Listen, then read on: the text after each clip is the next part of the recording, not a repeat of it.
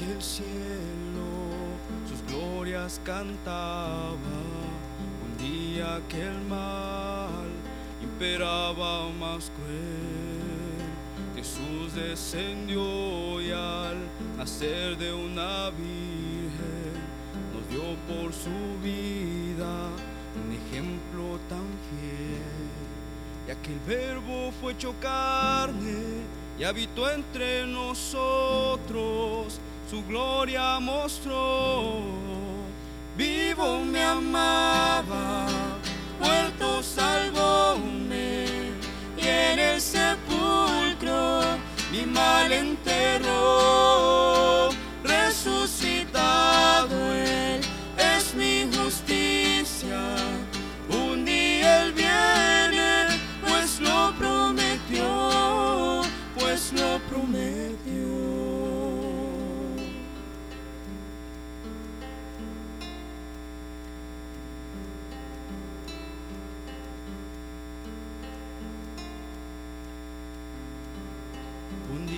Día llevaronle al monte Calvario, un día clavaronle sobre una cruz, sufriendo dolores y pena de muerte, expiando el pecado, salvóme Jesús. Y esas manos que sanaban, clavadas en la cruz, tomó mi lugar. Vivo me amaba, muerto salvóme, y en el sepulcro mi mal enterró. Resucitado Él es mi justicia, un día Él viene, pues lo prometió, pues lo prometió.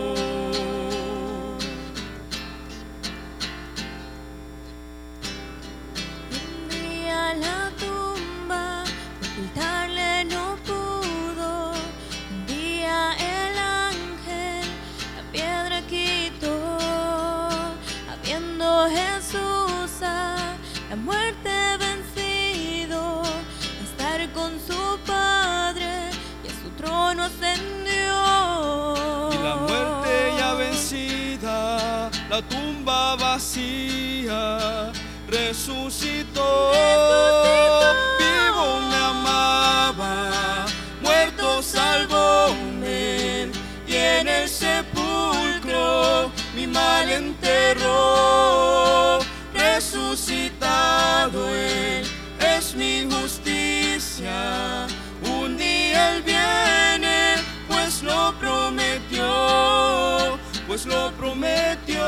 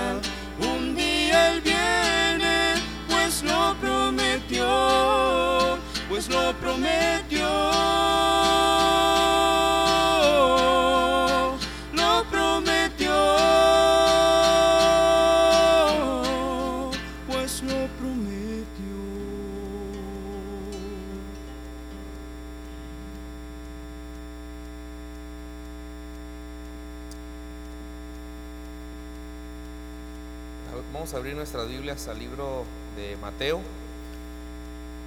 el Evangelio de Mateo, en el capítulo 22, por favor, Mateo 22. Quiero también dar gracias a Dios por lo bueno que ha sido con nosotros, con mi familia, con, conmigo, muy misericordioso siempre Dios, teniéndome tanta paciencia y quiero dar gracias a Dios por la presentación, hermano Fidel, está haciendo una obra tremenda por allá. Tenemos tarjetas del hermano Fidel de oración. Si usted quiere tener una, solamente le pedimos que tome una por familia. Una tarjeta por familia, no por, no por persona. Eh, y que lleve una tarjeta a su casa para que oren por el pastor Fidel, eh, la hermana Cherry, este, Ezequiel, ¿verdad? Su bebé. Y pues ahí anda también Caín, anda el chino. Este, son eh, hermanos muy queridos por nosotros. yo les tengo un, un cariño, un aprecio. recuerdo esos, esos días grandes que teníamos cuando era encargado del evangelismo, hermano Fidel. Llegamos a tener aquí dos mil personas cuando él fue encargado y fue, fue tremendo esos, esos eh, tiempos que estuvimos ahí ganando almas, ¿verdad, hermano? Este, una bendición los hermanos. Eh, el, hermano Fidel desde los 15 años anda, predica, es un predicador. Este, es de bendición la, familia del hermano tienen un instituto por allá, si llévenlos sus oraciones, hermanos, estemos orando mucho por ellos y por la obra que está haciendo en Camalú. Si un día anda por allá, con la tarjeta ahí está el número, puede marcar y de seguro será, perdón, Santa María San Quintín, en Camalú está hermano Eric. Están cerquita ahí los dos. Santa María San Quintín, ¿verdad, hermano? Gracias. Este, ahí son, eh, están cercanos.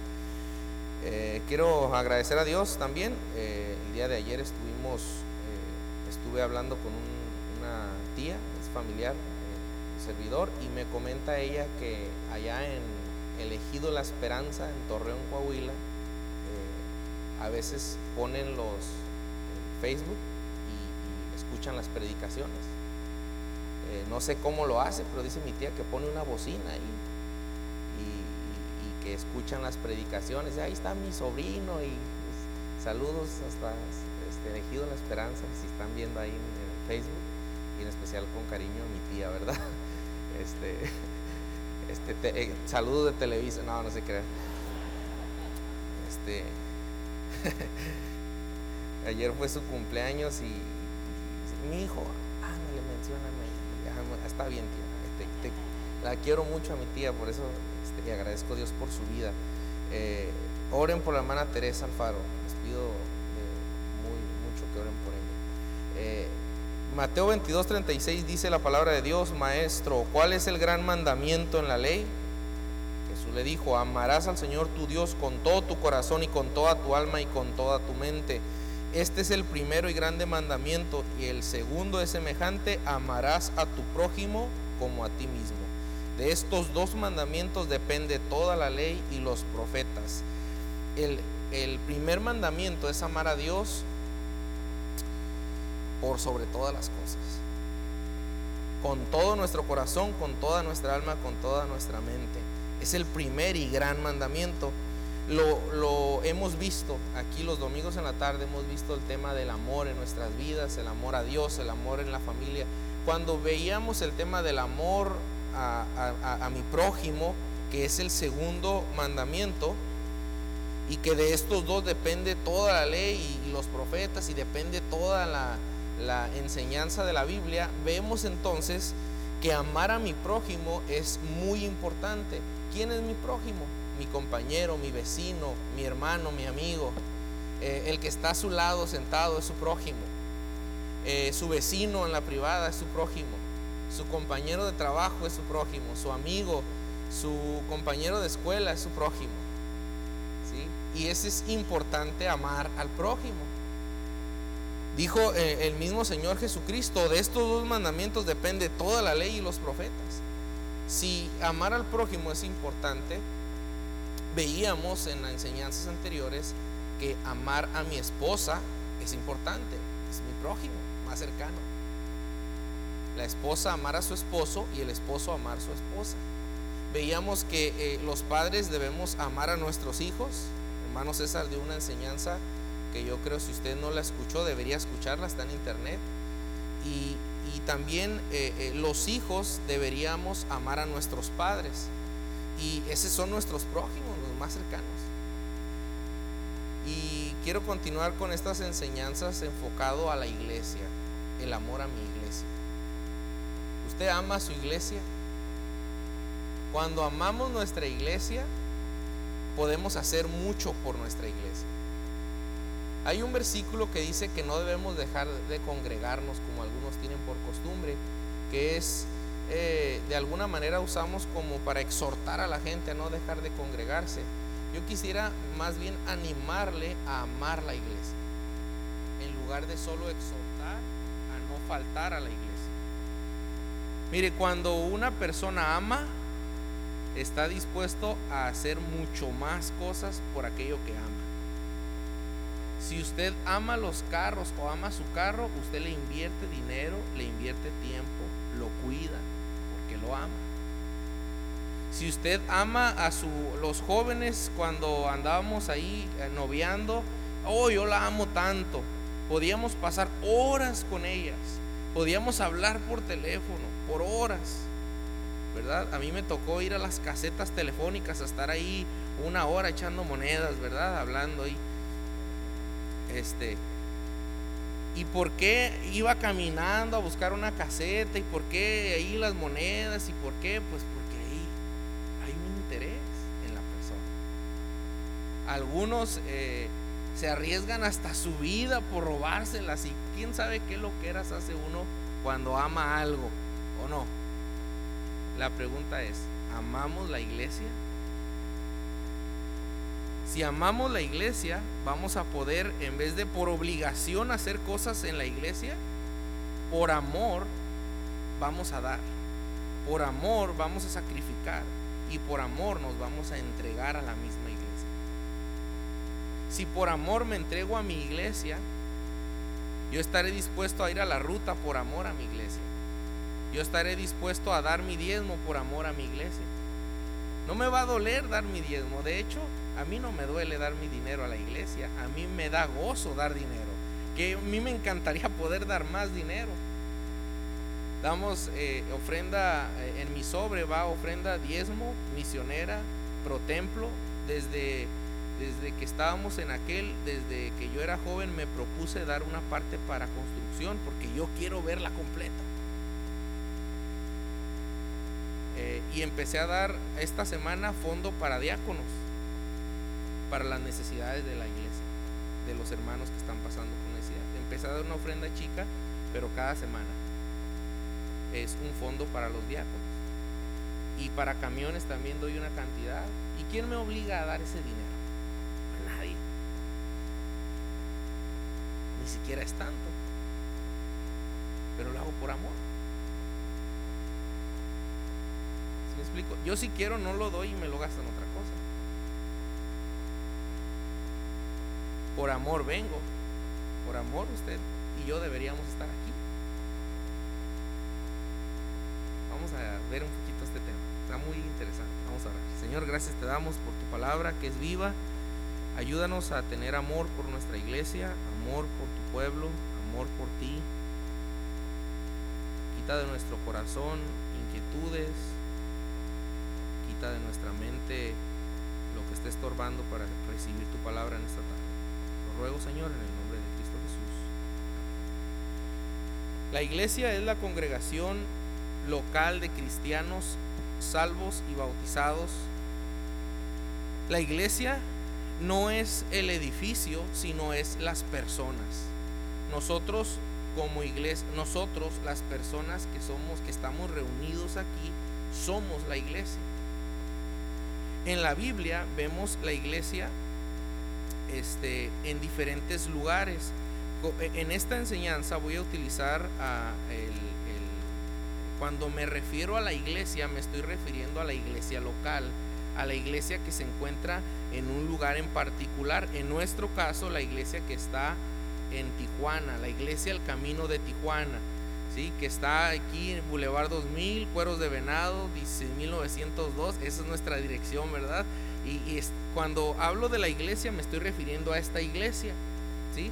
Aquí en Tijuana hay otras iglesias, hay una iglesia eh, que se llama Puerta Abierta por allá, por eh, Flamingos, hay, eh, entonces son iglesias locales, iglesias en una localidad que representan a Cristo, que se juntan los, los salvos y cantan y dan y, y, se juntan para adorar a Dios, para glorificar el nombre de Dios. Vea conmigo Hechos 13.1, el libro de Hechos, capítulo 13, versículo 1. La Biblia también hace referencia a la iglesia local. Dice en Hechos 13, había entonces en la iglesia que estaba en Antioquía, es decir, la Biblia hace referencia a la iglesia como a un lugar, una iglesia que se encuentra en una localidad. En este caso, ¿dónde se encontraba? Si lo ve, en Antioquía. Era una ciudad y ahí se encontraba la iglesia. Vea conmigo en el 1822, Hechos 1822. Es la iglesia local de la cual estamos hablando. 1822 dice, habiendo arribado a Cesarea, subió para saludar a la iglesia. Pablo subió a saludar a la iglesia y luego descendió a Antioquía. Pablo entonces subió a Cesarea para saludar a, los hermanos de la iglesia que estaba ahí. Entonces se hace referencia a la iglesia local. Vea a Primera a los Corintios 1.1. Primera a los Corintios 1.1. Dice la palabra de Dios. Pablo, llamado a ser apóstol de Jesucristo por la voluntad de Dios, y el hermano Sóstenes, a la iglesia de Dios que está en donde? En Corinto. Si no tiene una Biblia puede verlo en la pantalla, pero es muy importante que usted vea los versículos de la Biblia. Nunca se deje engañar, siempre corrobore los versículos. Ah, sí, sí dice, para que vea que, que usted agarre bien la enseñanza, ¿sí? Dice, a la iglesia de Dios que está en Corinto. Es decir, Pablo escribe una carta a los hermanos que estaban en esa iglesia. Es como eh, ahorita leyeron la carta de un evangelista y, puede ser que un día el hermano Fidel mande una carta a la iglesia al camino.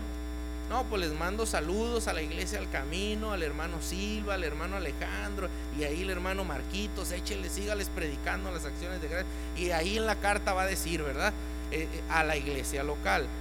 se está refiriendo. En, Colosenses 1. Se fija que cuando usa la palabra iglesia en muchas, en, muchos casos, se refiere a la iglesia local. Colosenses 1, versículo 1 y 2. Efesios, Filipenses y después Colosenses. Dice, Pablo, apóstol de Jesucristo por la voluntad de Dios y el hermano Timoteo, a los santos y fieles hermanos en Cristo que están en Colosas. Es decir, otra vez dirigido a una localidad, a un grupo de hermanos que se reunían en una ciudad y a eso me refiero con la iglesia. Esta es la iglesia el camino. ¿sí? Las personas somos la iglesia y nos encontramos en un edificio, ¿verdad? En un templo que, que eh, aquí se congrega la iglesia el camino. La iglesia es un lugar muy especial, no es cualquier no es como cualquier lugar la iglesia no es como ir al trabajo o como ir a la escuela o como ir a otros lugares. Vea conmigo Eclesiastés capítulo 5. Eclesiastés capítulo 5. Cuando usted va a, algún lugar, pues usted pasa por un parque y pues fue al parque, fue a la playa, pero ir a la iglesia es especial, es diferente que otros lugares. La iglesia dice en Eclesiastés capítulo 5, cuando fueres a la casa de Dios, guarda tu pie y acércate más para oír que para ofrecer el sacrificio de los necios, porque no saben que hacen mal. El punto que quiero resaltar aquí es que las primeras palabras que nos dice el escritor de este libro es que cuando fueres a la casa de Dios tengas cuidado, que no lo tomes a la ligera, estás en la casa de Dios. Vea por favor 1 Timoteo 3:15 estás en un lugar donde está el mismo Dios en ese lugar.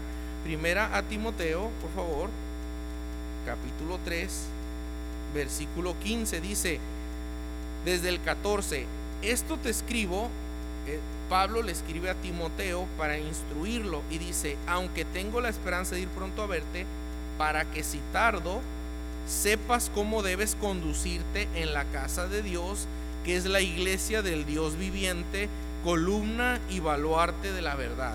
Entonces, Pablo le dice a su discípulo Timoteo, hey, si yo tardo en ir, te escribo estas cosas para que sepas cómo debes conducirte en la iglesia, porque ahí te debes conducir de cierta manera. Ahí no puedes hablar como sea, no puedes andar haciendo lo que tú quieras, no puedes poner en el liderazgo a cualquiera. Mira, ahí en el capítulo 3 dice requisitos de los diáconos, requisitos de los que dirigen, de los pastores. Entonces, mira, la iglesia no es cualquier cosa, no es como un negocio que contratas al que sea. No, no, no. Aquí en la iglesia te escribo para que sepas cómo debes conducirte. Porque la iglesia, dice, es la casa de Dios. Y mire qué, qué declaración tan, tan importante esta. Eh, a la iglesia aquí se le identifica como la casa de Dios. Imagínese usted, no es la casa de, eh, de, una persona cualquiera, es la casa de Dios. No puedo andar como sea en la casa de Dios, no puedo hacer lo que yo quiera, no puedo entrar aquí a la iglesia y aventar una grosería, tengo que respetar la iglesia. Hay que tener un respeto, ¿verdad?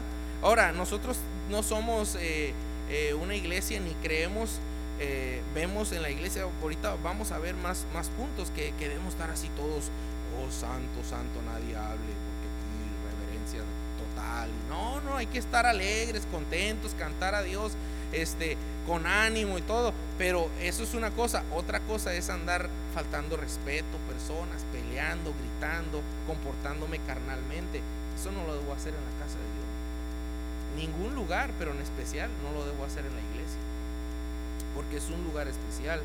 Es identificado como la casa de Dios. Dice que es la iglesia del Dios viviente, columna y baluarte de la verdad. Es conocida como la casa de Dios. Es columna y baluarte de la verdad, dice ahí. Un baluarte es, es esa palabra significa amparo y defensa de la verdad. Es eh, la iglesia representa la verdad. ¿Qué es la verdad? Lo encuentras en la iglesia. La iglesia lo representa, Cristo lo es. Vea por favor también Hechos 20, 28. Hechos 20, 28. Espero que le guste la Biblia porque vamos a ver varios versículos. Hechos 20, 28. La Biblia nos debe enseñar. Hechos 20, 28. Dice Pablo cuando se está despidiendo, por tanto, mirad por vosotros y por todo el rebaño en que el Espíritu Santo os ha puesto por obispos para apacentar la iglesia del Señor, la cual él ganó por su propia... O sea, ¿quién pagó un precio de sangre por la iglesia? Cristo en la cruz. Él ganó la iglesia con su sangre. La iglesia es de Cristo, hermano. La iglesia es de Él, le pertenece a Él. Entonces Él es el dueño de esta iglesia. Él es, él es el dueño de todo, pero en particular esta es su iglesia. Él es el dueño. Mire, eso es importante y, como meditarlo un poco. Yo soy dueño de, de, no sé, un carro y ese es mi carro. Y si le presto mi carro, pues espero que trate bien mi carro, ¿verdad? Espero que, que no lo maneje así todo en los topes. Eh, luego los carros ajenos así se manejan mal, ¿verdad? Cristo nos presta su iglesia. Y hay de aquel que haga algo contra la iglesia de Cristo. Yo no crea que aquí, aquí hay alguien que se le puede escapar a él. Usted puede hablar de la iglesia mal, no, que en esa iglesia esto y lo otro. Usted está hablando de la esposa de Cristo. Usted está hablando del cuerpo de Cristo. Usted está hablando de lo que Él más ama. Y usted piensa que nadie lo mira, que nadie lo oye, pero Él sí mira y Él sí oye. Y es, es, es importante verlo como que le pertenece a Él. Y cuando lo vemos de esa manera, que Él ganó con su sangre por esta iglesia, que somos nosotros, que somos las personas, eso es importante identificarlo, hermanos. ¿sí? Porque todos nosotros, todos los que estamos aquí, le pertenecemos a Él. Entonces, si yo hablo mal de los que están sentados en aquella zona, estoy hablando mal de alguien que Cristo ama mucho. Por quien Él murió en la cruz. Por quien pagó un precio alto. Y no debería hablar a la ligera de cualquiera. Sí, ¿verdad? ¿A quién le gustaría que hablaran mal de su esposa o de sus hijos? Nomás lo menciono y algunas, este, como algunas hermanas son como osos, ¿verdad? Como osas, así bien, hombre, hablas de sus hijos y conmigo metes, pero con mis hijos no te metes y, hombre, sacan las uñas y se ponen, pero como leonas, ¿verdad? Porque hay un sentir de que amas a esta persona, así Cristo ama a su iglesia. Vea por favor en Primera de Pedro 2.9, Primera de Pedro 2.9. Esta es la iglesia de él. Y Primera de Pedro en capítulo 2, versículo 9 dice, "Mas vosotros, o sea, nosotros sois linaje escogido, real sacerdocio, nación santa, pueblo adquirido por Dios, para que anunciéis las virtudes de aquel que os llamó de las tinieblas a su luz admirable." Vosotros que en otro tiempo no erais pueblo, pero que ahora sois pueblo de Dios, que en otro tiempo no habíais alcanzado misericordia, pero ahora habéis alcanzado misericordia. Es, nos identifica como pueblo de Dios, le pertenecemos a Él, pueblo adquirido por Dios, somos de Él, este pueblo. La iglesia es de Él. Salmo 133. Esto, estos son algunas bases muy, muy importantes, pero el Salmo 133 nos enseña que es un deleite venir a la iglesia. Es un deleite, hermanos, no es una tragedia, no es que y, tengo que ir a la iglesia. Y, yo quería quedarme a ver el Face. Yo quería quedarme a ver a los cholos perder, o no sé, no perdieron, ¿verdad? O algo así este, no sé, las Chivas, o bueno, no pasan las Chivas, ¿verdad? Bueno, no sé cuál equipo. El equipo que ande jugando y el América contra el Cruz Azul, no sé. Yo quería ver el partido, pero tengo que ir a la iglesia. y qué tragedia! Qué triste que lo que tengamos que. No, cochino partido. Basura el partido. No, no hable así de mi América. Ay, es basura. No compares al, a, un partido de fútbol con la iglesia de Dios. No lo compares. Ni siquiera se compara la iglesia de Dios. Mire lo que dice eh, Salmo 133. Eh, eh, en el versículos. Ahí, ahí voy, hermanos. Estos versículos a mí me gustan mucho. Dice. Cántico gradual de David, mirad cuán bueno y cuán delicioso es habitar los hermanos juntos en armonía. Esto que estamos haciendo ahorita, juntos, delicioso, es como el buen óleo sobre la cabeza, el cual desciende sobre la barba, la barba de Aarón. Por eso algunos usan barba hoy, ¿verdad? Y baja hasta el borde de sus vestiduras. Eh, eh, en, aquellos tiempos, esta, eh, esta expresión eh, usaban el, aceite para refrescarse, ¿verdad? Y, lo representa como algo que es como un refrigerio, como algo que refresca. Y luego dice, como el rocío de Hermón que desciende sobre los montes de Sión. Eh, eh, el, rocío sobre, sobre unos montes que, cuando cae ese rocío este, en una tierra árida y que está seca, ese rocío es, es una bendición eh, porque está todo seco y le cae a la tierra seca y lo, absorbe todo, ¿verdad? Ese rocío. Y, lo, lo, expresa de esa manera y dice, porque allí envía Jehová bendición y qué? ¿En dónde? En donde habitamos juntos en armonía, donde es delicioso estar, donde es agradable venir, donde vienes y tomas un discipulado, te enseñan de la Biblia, te alimentas, donde entonan unos himnos y tú estás cantando, juntos cantamos para nuestro Dios. Y, estamos aquí, pasan las ofrendas y, damos nuestras ofrendas para nuestro Dios. Eso es agradable, hermanos. No, no crea que, que, no, no nos dejemos distraer por todo lo que este mundo hoy nos está queriendo vender. ¿Sí? Este mundo le quiere vender a la gente que la iglesia se puede vivir en casa. Y algunos hermanos están ahí en internet viendo, ah, para mí lo mismo, ahí estar en la iglesia o estar en mi casa viendo. No, no es lo mismo. Habitar los hermanos juntos, dice. No, ahí junto, allá en su sillón, en, en, su casa, no es estar juntos. Y es pura mentira, no miran un pedacito y no la ven toda algunos, la predicación. Pero bueno, Bueno fuera que ahí de perdida ahí cantaran y dieran su diezmo. No, ahí está nomás viendo lo que quieren y después acaba la predicación y le mueven a cosas bien carnales y películas. Y eso, eso es adorar a Dios. y la ofrenda la dejaron allá. Recuerdo hace a tres semanas, dos semanas, yo no vine a, la iglesia, este, estuve en otra iglesia y, guardé mi diezmo. Y a la siguiente semana eché doble, el que no había dado el día que no estuve y el que me tocaba de esa semana, porque el diezmo hay que darse este, constantemente, ¿verdad? No me lo gasté. Amén. No, no hay amén, ¿verdad? Se me hace que algunos aquí se lo andan gastando, pero bueno. Vea por favor, este, eh, el versículo 3 al final dice, allí envía Jehová, ¿qué? Y esa bendición se la están perdiendo los que no vienen. Allí en donde habitan los hermanos en armonía juntos, allí Dios envía bendición.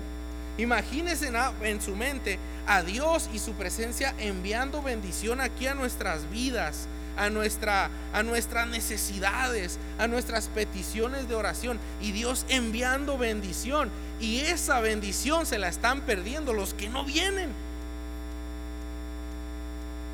Por eso es una bendición estar en la iglesia. Vea, por favor, en Salmo 84. Salmo 84. Es una bendición estar en la iglesia, amar la iglesia, no venimos porque nos obligan, venimos porque amamos la iglesia. Salmo 84, al músico principal sobre Gitit, salmo para los hijos de Coré. Cuán amables son tus moradas, oh Jehová de los ejércitos. Anhela mi alma y aún ardientemente desea los atrios de Jehová. Mi corazón y mi carne cantan al Dios vivo. Él aseguro que los que están viendo en internet no cantaron los hijos. Eh, vamos a seguir leyendo, pero quiero que note algo interesante. No trate de identificar, no me voy a detener mucho, pero usted trate de identificar en la lectura cuántas veces relaciona la casa de Dios con cantar.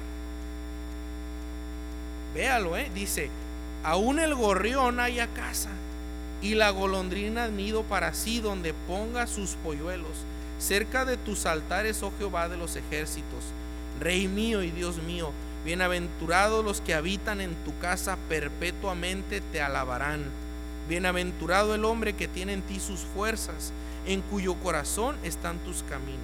Atravesando el valle de lágrimas lo cambian en fuente. Cuando la lluvia llena los estanques, irán de poder en poder, verán a Dios en Sión.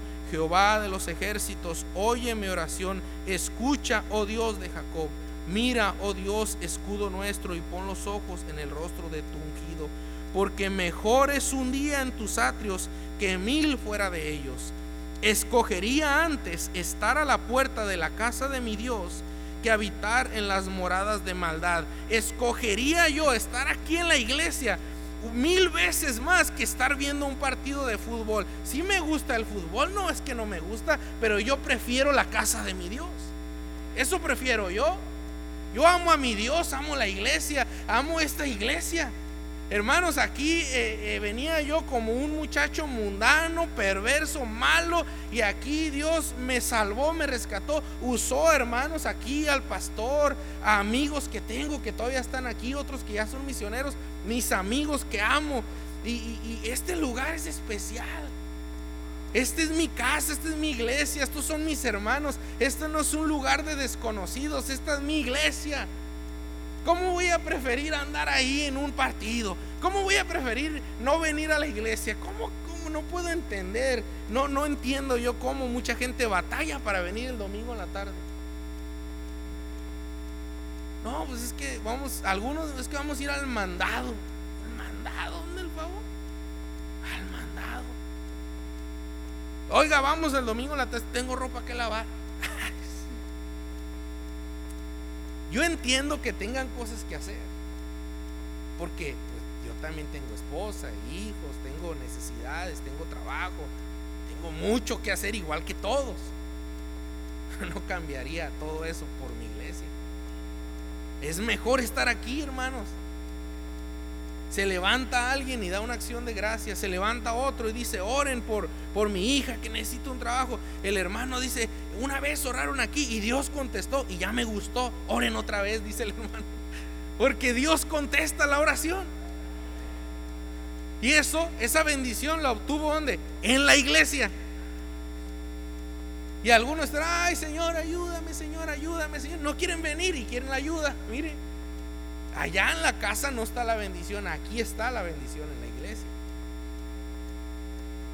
Dios envía su bendición, dice, mejor es un día en tus atrios que mil fuera de ellos. Escogería antes estar a la puerta de la casa de mi Dios que habitar en las moradas de maldad porque sol y escudo es Jehová Dios, gracia y gloria dará Jehová, no quitará el bien a los que andan en integridad. Jehová de los ejércitos, dichoso el hombre que en ti confía. Qué bendición es estar en la iglesia. Qué bendición es disfrutar la iglesia. Los hermanos, cuán precioso es habitar los hermanos juntos en armonía. No, pues es que usted lo dice porque es su iglesia. Te lo digo porque es tu iglesia también. Tú eres parte de esta iglesia. No, pues usted porque ya tiene 10 años aquí, pues aguanta 10 años también tú. No tengo 14, usted también aguante 14 o 15 o más. Empiece a involucrarse con los hermanos, sus hijos, la escuela dominical que ya sus, los amigos de sus hijos no sean mundanos, sean los hijos de otros hermanos de la iglesia. Que los convivios que usted tiene ya no sean con cerveza, ahora sean con un devocional de la Biblia, con un tiempo de oración, donde oran por los alimentos. y también los, los cristianos nos gusta comer bien, amén. Hacemos convivios, los hermanos de, la velada de oración, cada, cada velada, ¿quién trae el café? ¿Quién trae el pan? Y aquí bien los lunes de, reunión de oración, este, eh, se juntan los hermanos, tienen su panecito, su café, convivimos. Hay como unos 15 minutos de convivio. Se disfruta mucho, hermanos. Se disfruta mucho. Uno, se, uno ya viene del trabajo, de todo el, diario, de todas las cosas que hacemos, muy estresado, muy preocupado. Y aquí entre los hermanos nos damos palabras de ánimo unos a otros. Hermano, ¿cómo estás? pues todavía esta situación sigue. Aquí oramos por ti, hermano. Vas a ver. Dios, Dios nos va a ayudar.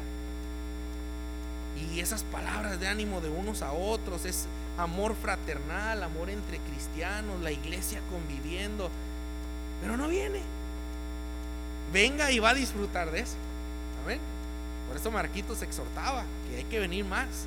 El lunes pasado fuimos 40 más o menos, pero podemos llegar a 50, 100 varones y disfrutar más. No porque es obligación, pero porque es una bendición venir. Usted puede venir, no tiene que venir, usted puede venir. Amén. La voluntad de Dios nos está, enseñando nuestro pastor es agradable y perfecta. Hermanos, es agradable venir. Yo no conozco una persona, no conozco una persona que después de una velada oración se vaya triste. Nos vamos bien fortalecidos. No conozco una persona que después de que fue a ganar almas no ande contento. No hay una persona que después de que estuvo en la iglesia escuchando la predicación salga todo triste. Casi regularmente salimos contentos, gozosos, porque aquí dejamos nuestras cargas a Dios. Él nos escuchó, obró, nos dio su bendición. Eso es la iglesia. Vea Efesios 5:23.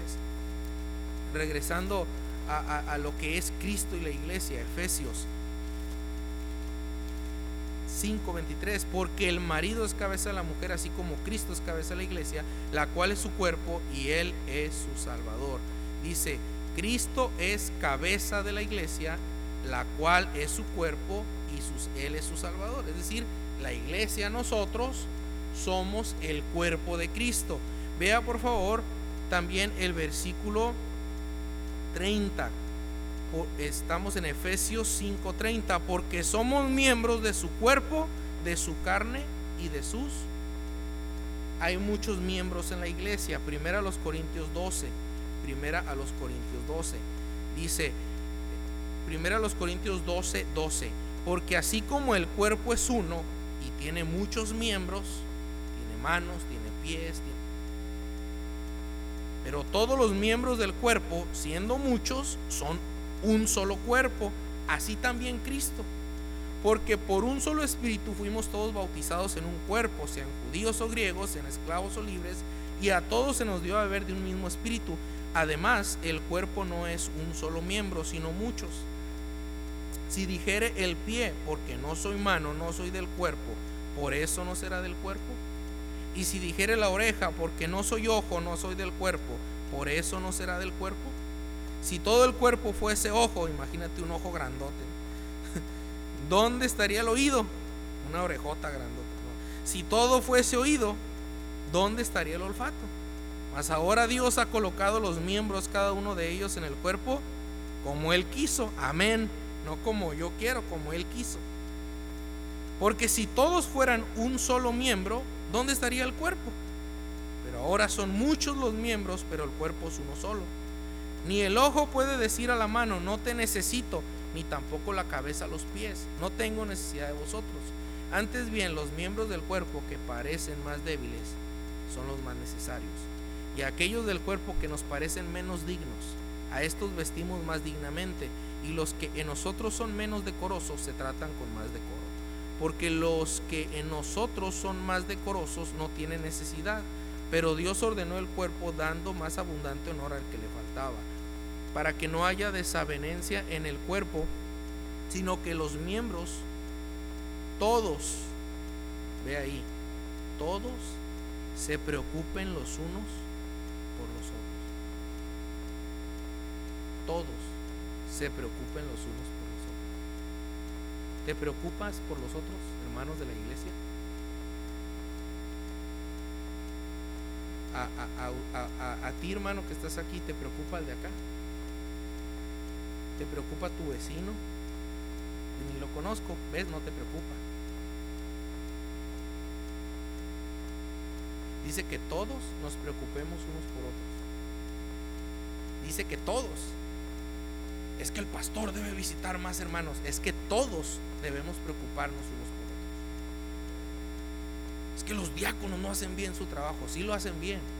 Y se preocupan por todos pero a la iglesia vienen 700 personas, la otra vez 1800, viene mucha gente. Si todos nos preocupamos por todos, es mejor, hermanos. Los diáconos son 15, 10. Imagínate, para 800 personas, para 30 visitantes. Los ganadores de almas hacen su trabajo. Pero imagínate qué impacto si todos, todos nos preocupamos por otros. Porque eso es mejor a preocuparme nomás por mí. La mayoría de la gente que está en amargura, en, que está débil espiritualmente, que anda ahí, que si viene, que no viene, es porque solo piensa en sí. Está preocupado por él mismo, no me saludan, no, no estoy animado. Pues muy fácil, este, Ve y visita a, hermanos como la hermana Rosita. Ve, visítala para que veas la regañada que te pone con ánimo. Ve, visita hermanos que están enfermos. Y verás cómo sales con un agradecimiento a Dios. Porque tú estás bien. Verás cómo tu situación dirás, oh Señor, yo no sabía que esto estaba pasando en la iglesia con este hermano. Mira cómo pasa por esto y, está contento. Hay hermanos aquí sentados, pasando por pruebas, pero preocupados por otros. Y hay hermanos aquí que ni están pasando por muchas pruebas, tienen todo bien, trabajo, esposa, sus hijos, están amargados, no queriendo hacer nada hasta que me den un puesto pesado yo voy a hacer algo. Cuando me pongan a predicar, entonces sí, verán lo que soy capaz. No, no, bien perdido. Bien, bien perdidos algunos. Me encantó la enseñanza del pastor el jueves, como decía, lo básico no lo hacemos, si oráramos, leyéramos la Biblia, visitáramos, ganáramos almas, lo básico. No, hombre, no, no nos importaría ni el puesto ni nada. Nada, nomás estaremos preocupados unos por otros. Dice aquí que, que, que nos, todos se preocupen los unos por los otros, de manera que si un miembro padece, todos los miembros se duelen con él. Y si un miembro recibe honra, todos los miembros con él se gozan. Es, es algo muy, muy interesante. Hay hermanos, eh, eh, hay un, en, en la mañana platicaba un poquito, si me permite, hermano, hermano Carlitos, mm, eh, sobre la situación de su esposa, la hermana Teresa que está enferma. Y, y me hizo una expresión que no me gustó. Lo voy a decir, ni modo, hermano. ¿Para qué vino? Dijo, no quiero molestarlos con mi carga. Y la verdad, hermanos, pues ¿cuál carga? Este es mi hermano y es mi amigo. A mí no me descarga que él me llame y me diga ocupado. No me es nada de carga, nada, nada. Es, es alguien que amo, amo mucho al hermano.